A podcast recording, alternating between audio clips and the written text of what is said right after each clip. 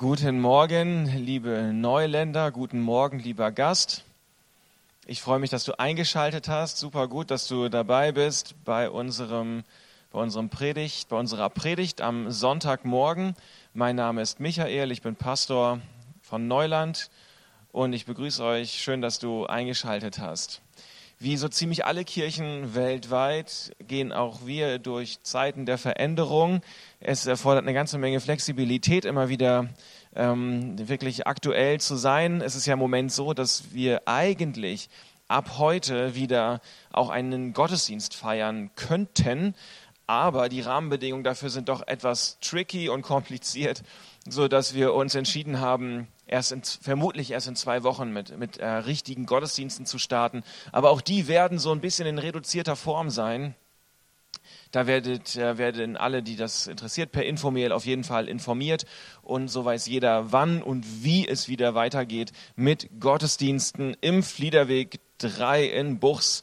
Und da freue mich dann sehr viele von euch, ähm, möglichst viele, so viele wie es geht, ja, so viele wie das erlaubt ist, von euch auch wieder äh, hier zu begrüßen. Es ist aber ja auch so, dass wir als Kirche nicht jetzt erst durch Veränderungsprozesse gehen, sondern auch vor Corona haben wir schon ähm, uns auch verändert und das werden wir auch nach Corona noch tun.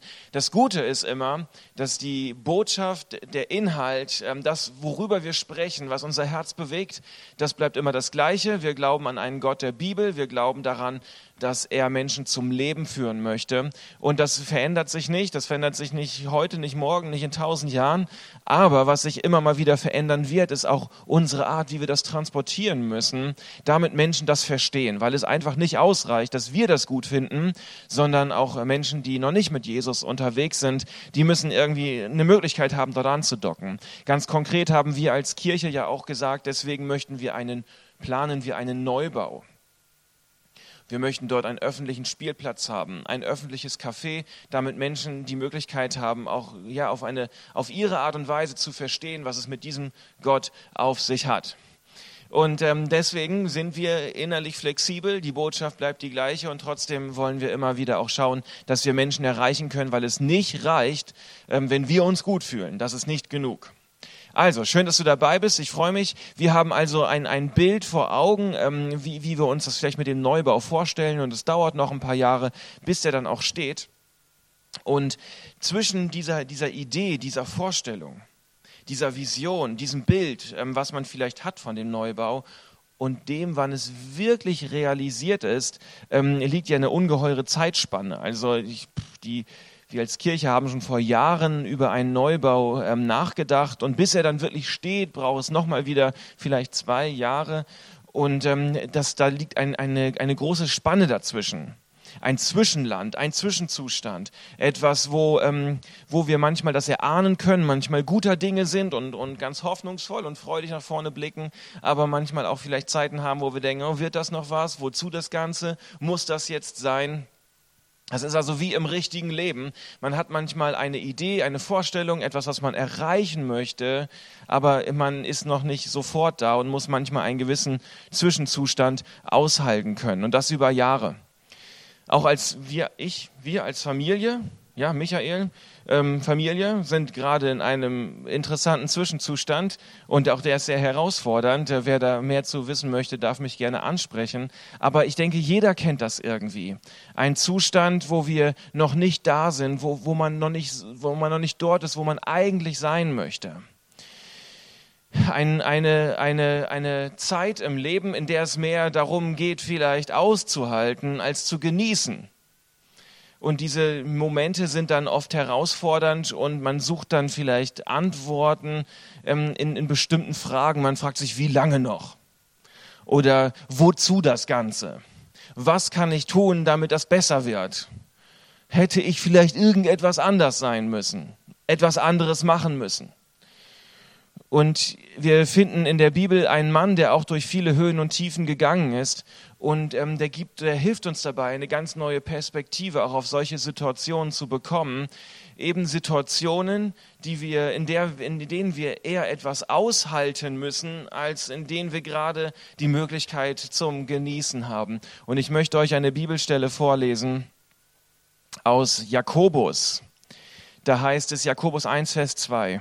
Seht es als einen ganz besonderen Grund zur Freude an, meine Geschwister, wenn ihr Prüfungen verschiedenster Art durchmachen müsst. Ihr wisst doch, wenn euer Glaube erprobt wird und sich bewährt, bringt das Standhaftigkeit hervor. Und durch die Standhaftigkeit soll das Gute, das in eurem Leben bereits begonnen hat, zur Vollendung kommen. Also hier gibt es ein Versprechen, dass etwas zur Vollendung kommen kann, dass etwas gut werden kann, aber vorher muss man durch irgendwie eine Herausforderung gehen. Im ersten Moment denkt man, ja, das klingt ja irgendwie ganz nett und da kann was Gutes bei rauskommen und steht ja auch in der Bibel, also muss es auch etwas Gutes sein. Aber da steckt ja auch eine ganze Menge Herausforderung drin. Es bedeutet nämlich, wenn das was Gott vielleicht in mein Leben an Potenzial, an Möglichkeiten, an Charakterstärke, an Tiefe hineingelegt hat, wenn das zur Vollendung kommen soll, wenn das richtig sich entfalten und reif werden soll und wenn das in einem Zustand kommen soll, in dem ich das effektiv und gesund einbringen kann in mein Leben und in das Leben anderer Leute, wenn das zur Entfalt, das kann nur zur Entfaltung kommen, wenn ich vorher vielleicht auch durch Herausforderungen gegangen bin, durch Prüfungen, durch, ähm, durch Krisen. Und das findet keiner von uns gut. Denn dann ist man ja erstmal in einem Zustand, wo man vielleicht irgendwo hin möchte, wo es toll ist. Aber erstmal ist man noch in dem Krisenmodus, vielleicht in der Einsamkeit, vielleicht in dem Verletztsein, vielleicht in dem Enttäuschtsein, vielleicht in der Überforderung, vielleicht in dem Genervtsein, vielleicht in dem, in dem Moment, wo man nicht so richtig sieht, wie es weitergehen kann. Und dann hilft es, diesen, diesen Abschnitt hier bei Jakobus zu lesen und zu wissen, aha, diese Zeit, in der ich drin stecke, die nervt, die ist überhaupt nicht schön, aber sie ist notwendig, damit das, was in mir drin steckt, zur Vollendung kommen kann. Und ich, dann möchte ich diesen Moment, diese Phase in meinem Leben nutzen, nicht um rumzumeckern, nicht um rumzujammern, nicht um schlechte Laune zu verbreiten, sondern ich möchte sie wirklich nutzen, damit tief in meinem Herzen, tief in meinem Inneren etwas weiterkommt. Und das kann man auf alle möglichen Bereiche des Lebens und des Glaubens anwenden.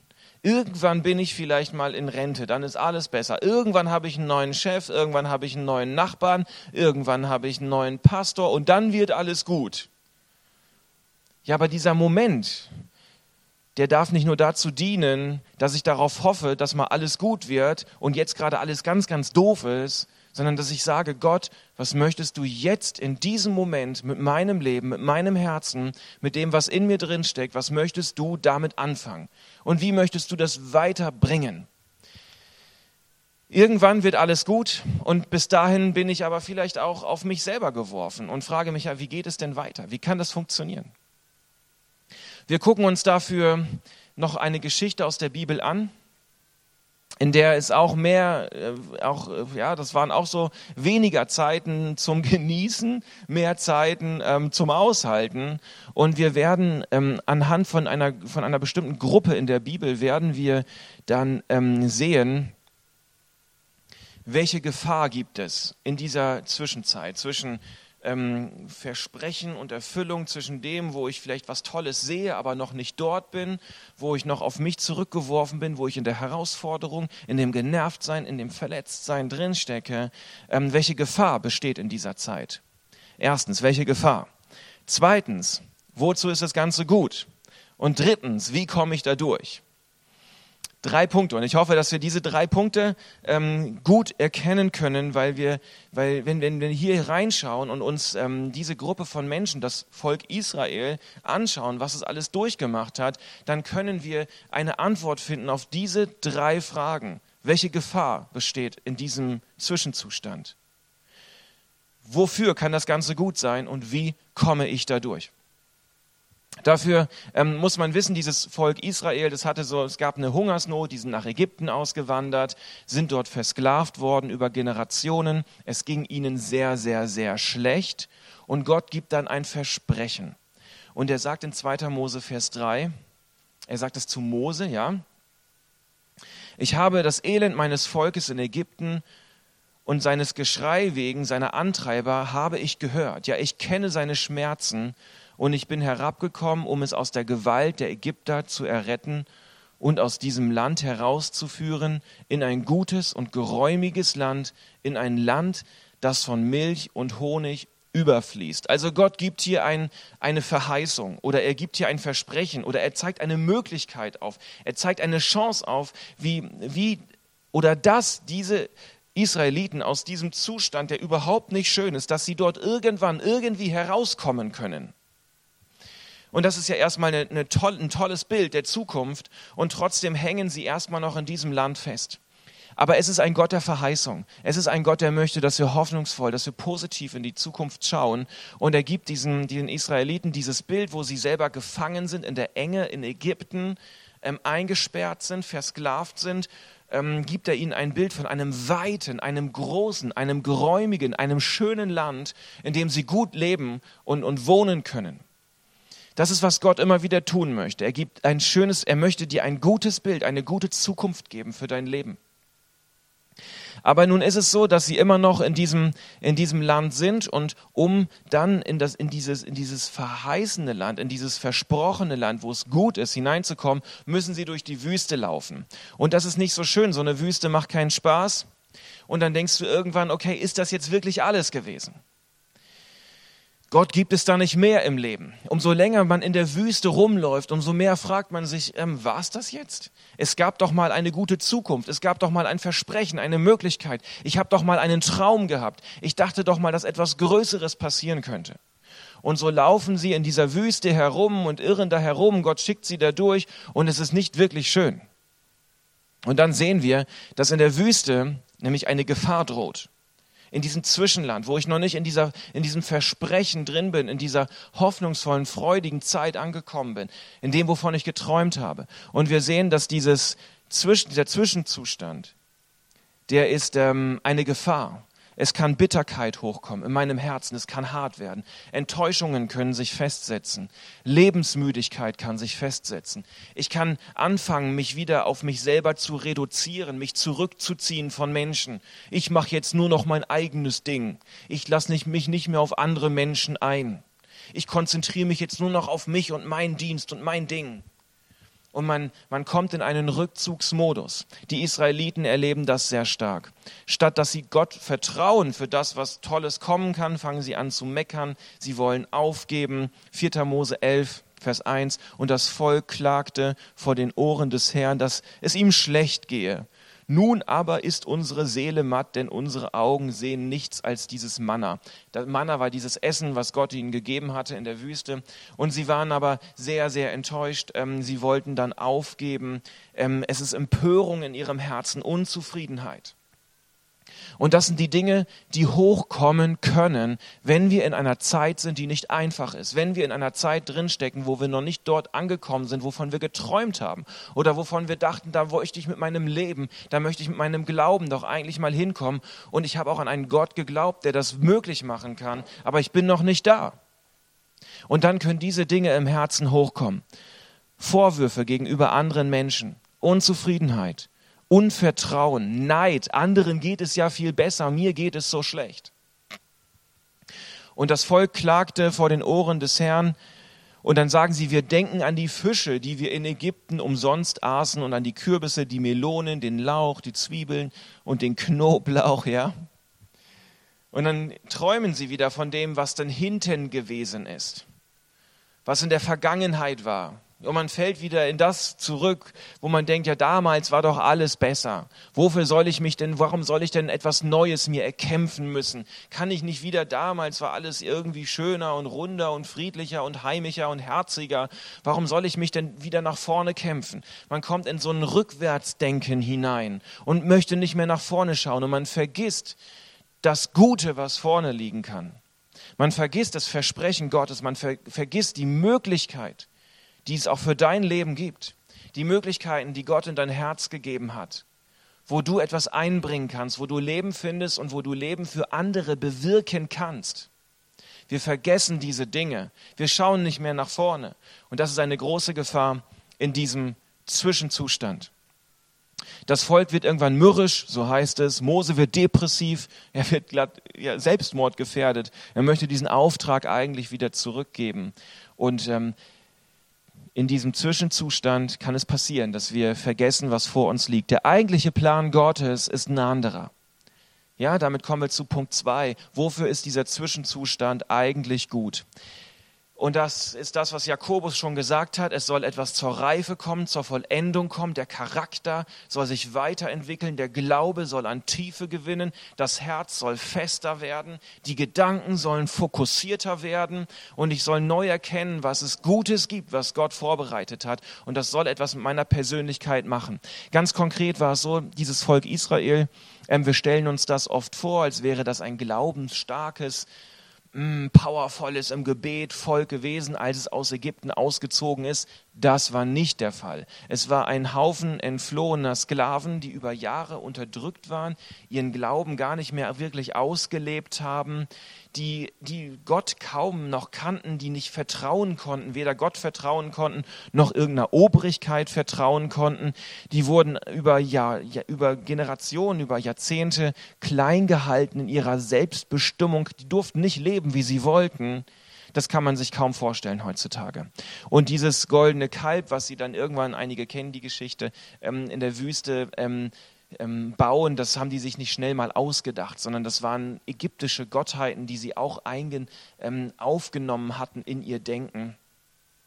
Und ähm, somit wollte Gott diese Zwischenzeit nutzen, damit sie ihn kennenlernen, damit sie verstehen, wer Gott eigentlich ist, was er in sie hineingesteckt hat. Und er möchte das groß machen. Er möchte, dass die Beziehung zu ihm tiefer wird in dieser Zeit. Das ist sein Plan wo auch immer du gerade drin steckst, vielleicht hast du eine Herausforderung, vielleicht auch nicht, ich weiß es nicht. Aber wenn dich etwas nervt, wenn dich etwas herausfordert, wenn dich etwas stresst, wenn da etwas ist, was dein Leben und dein Glauben auf den Prüfstand stellt, dann schau doch mal, ob da etwas drin ist, wo Gott dir Tiefe geben möchte, wo Gott dich stark machen möchte, wo Gott dich festmachen möchte, wo du neu verstehen darfst, wer du bist, wer Gott ist, was Gott für dich getan hat und wo Gott dich noch hinführen möchte. Und das wird dir eine neue, eine, eine neue Perspektive geben für dein Leben, für das Leben anderer Menschen. Das wird dir eine neue Tiefe geben, eine Festigkeit. Das ist, was Gott bewirken möchte. Und wir sehen hier diese beiden Kipppunkte. Es gibt, jemand hat das mal sehr schön auf den Punkt gebracht. In solchen Zeiten können wir entweder bitter werden oder wir können besser werden. Und das ist deine Entscheidung. Ja, die Umstände sind doof. Ja, sie gefallen dir überhaupt nicht. Jetzt kannst du bitter werden. Du kannst aber auch besser werden. Und der Plan Gottes für dein Leben ist, dass du besser wirst. Was auch immer deine Situation ist, du kannst besser werden da drin. Das ist, was Jakobus schreibt. Gott hat Dinge in dich hineingelegt und die sollen zur Vollendung kommen in der Krise und in der Herausforderung. Glaubst du an das Wort Gottes? Glaubst du an das, was Gott tun möchte? Dann kannst du besser werden in der Herausforderung, tiefer werden und fester werden. Das ist, was Gott mit diesem Volk Israel vorhatte. Sie sollten neu verstehen, wer dieser Gott ist. Sie sollten ganz neu vertrauen lernen zu diesem Gott. Und sie sollten zu reifen festen Persönlichkeiten zu einem festen Volk werden. Ihr Auftrag war es ja ähm, als Volk Israel, die Bestimmung, ähm, Gott zu repräsentieren.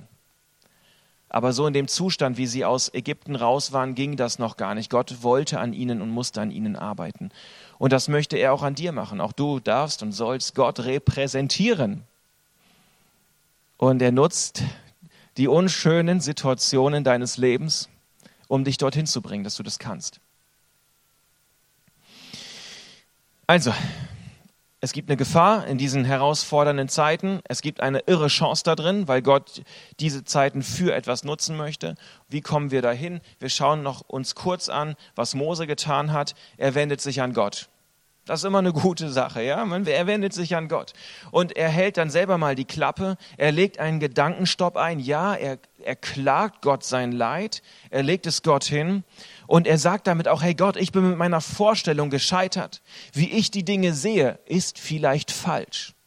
Gott korrigiere mich. Gott spricht du jetzt in diese Situation hinein. Das ist elementar wichtig. Wir sind in einer, in einer herausfordernden Situation drin Und wir haben dann unser Urteil darüber. Wir haben unseren Blick darüber, äh, wie die Sache ist. Und manchmal muss man das hinlegen und sagen, wie ich gerade denke, wie ich gerade fühle, wie ich die Situation einschätze, ist vielleicht falsch. Und ich lasse mich von dir, Gott, reflektieren. Und mindestens genauso gut, ich lasse mich auch von anderen Menschen reflektieren. Du und Gott, ihr beide zusammen, ich sage mal ziemlich ähm, herausfordernd und etwas provokativ, ihr beide, du und Gott zusammen, reicht nicht, ist nicht genug. Sorry. Wir brauchen das, den Spiegel, wir brauchen die Korrektur auch von anderen Menschen. Und wenn wir in solchen Zeiten drin sind, die Nerven, die herausfordern, die nicht flutschen, die irgendwie nicht so passen, wo wir noch nicht dort angekommen sind, wo wir eigentlich möchten, was Gott eigentlich für dein Leben vorgesehen hat. Wo das, was in dir drinsteckt, noch nicht zur Entfaltung kommen kann. Nutze die Situation, um, um deine Gedanken, deine Sicht auf die Dinge zu hinterfragen vor Gott und vor anderen Menschen.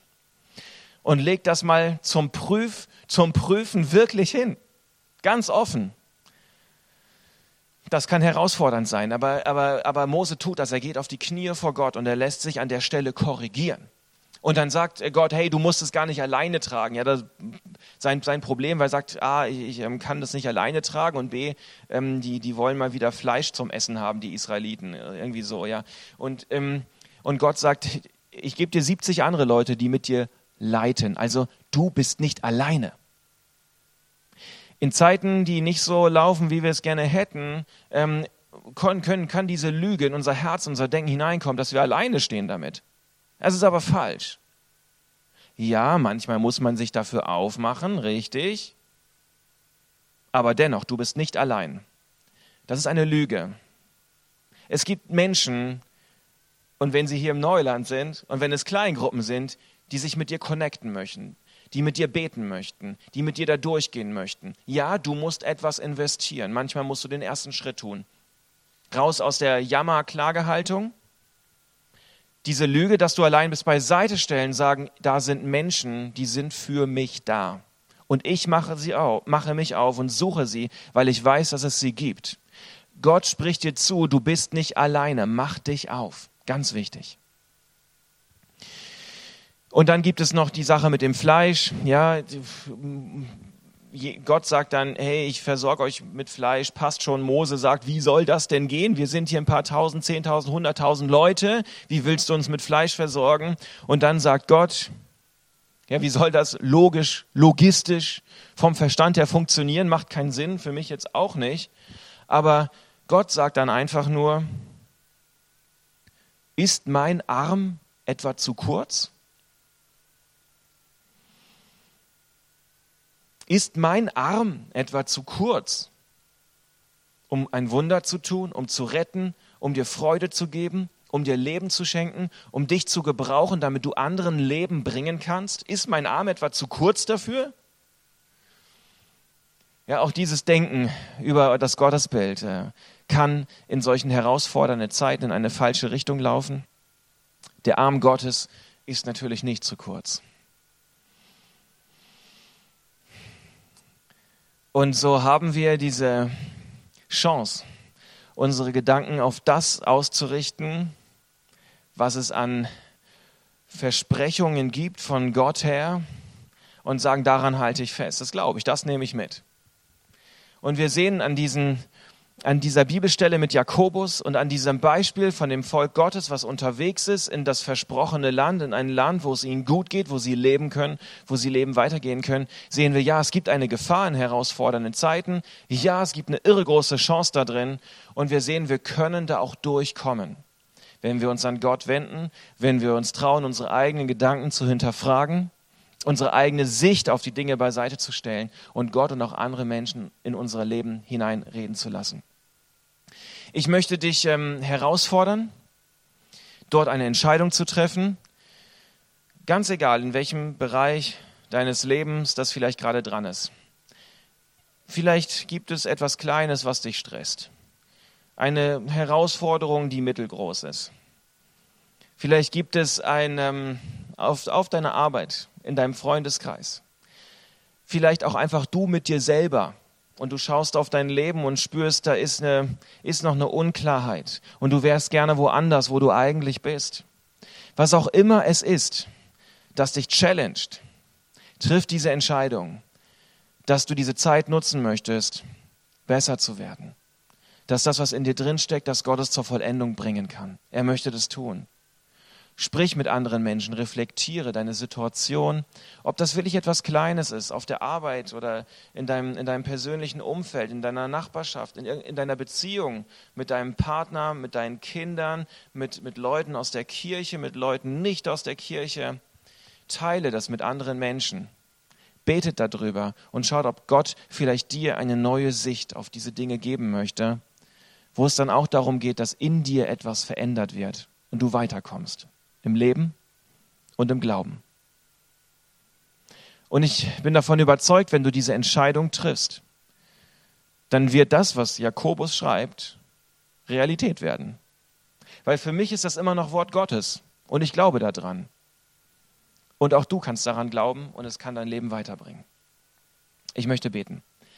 Gott, ich danke dir für dein Wort. Ich danke dir, dass es etwas Gutes ist für unser Leben, dass wir das annehmen dürfen und dass wir damit weiterkommen, dass wir damit stark werden können, dass wir damit andere Menschen segnen können und dass du am Ende die Ehre dafür bekommst. Ich bitte dich um deinen Segen für jeden Einzelnen, der hier zuschaut, dass du ihn segnest, dass du ihm nahe bist, auch die kommende Woche über und jedem Einzelnen hilfst, die, diese Entscheidung zu treffen und im Leben ähm, die Dinge wirklich vor dich und vor anderen Menschen auch auszubreiten, damit wir in diese Bestimmung hineinkommen können, die du vorgesehen hast für uns. Danke, dass du ein guter Gott bist und mit uns bist. Amen.